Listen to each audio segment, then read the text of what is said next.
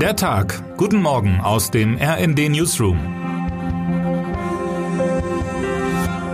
Es ist Samstag, der 1. Oktober. Der Krieg in der Ukraine ist seit gestern noch einmal komplizierter geworden und womöglich auch gefährlicher. Wladimir Putin hat in einer feierlichen Zeremonie im großen Kremlpalast einige Gebiete im Osten der Ukraine zur russischen Föderation zugehörig erklärt. Russlands Vorgehen verstößt gegen das Völkerrecht. Außerdem befinden sich bedeutende Teile des von Russland beanspruchten Gebiets militärisch unter ukrainischer Kontrolle. Und dennoch besteht nun im Westen die Sorge, dass künftig Befreiungsversuche der ukrainischen Armee mit westlichen Waffen von Russland als Angriffe auf eigenes Territorium behandelt werden könnten. Drohungen hat der russische Präsident ja in den vergangenen Tagen ausreichend ausgesprochen. Das ist kein Bluff, sagte er schon vor Tagen mit Blick auf den Einsatz von Atomwaffen.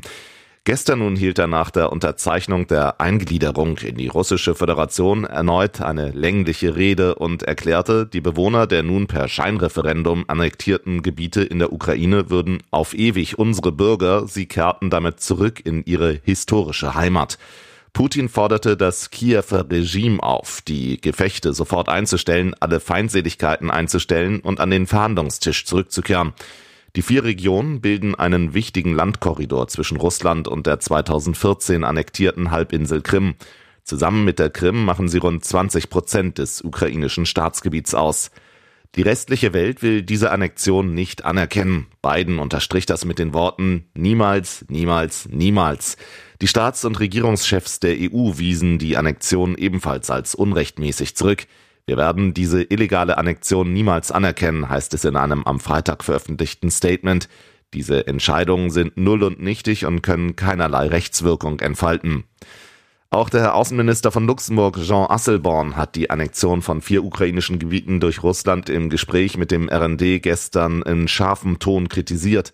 Die Annexion ist eine beispiellose Verletzung der UN-Charta und des Völkerrechts, die wir niemals akzeptieren werden, sagte Asselborn. Die Verletzung internationaler Prinzipien sei für ihn ein Beleg, dass Putin ein Diktator und Kriegsverbrecher ist, sagte Asselborn. Putin führt sein Land immer mehr aus der zivilisierten Welt heraus. Asselborn sagte weiter, das Bittere dabei ist, die Sowjetunion hat nach dem Zweiten Weltkrieg mitgeholfen, das internationale Rechtsgerüst aufzubauen. Putin schlägt es jetzt kaputt. Das entsetzt mich, obwohl wir wussten, dass es geschehen würde. RND-Korrespondent Jan Emendörfer analysiert in seinem Leitartikel Putins neue Eskalationsstufe und kommt zu einem wenig erbaulichen Ergebnis.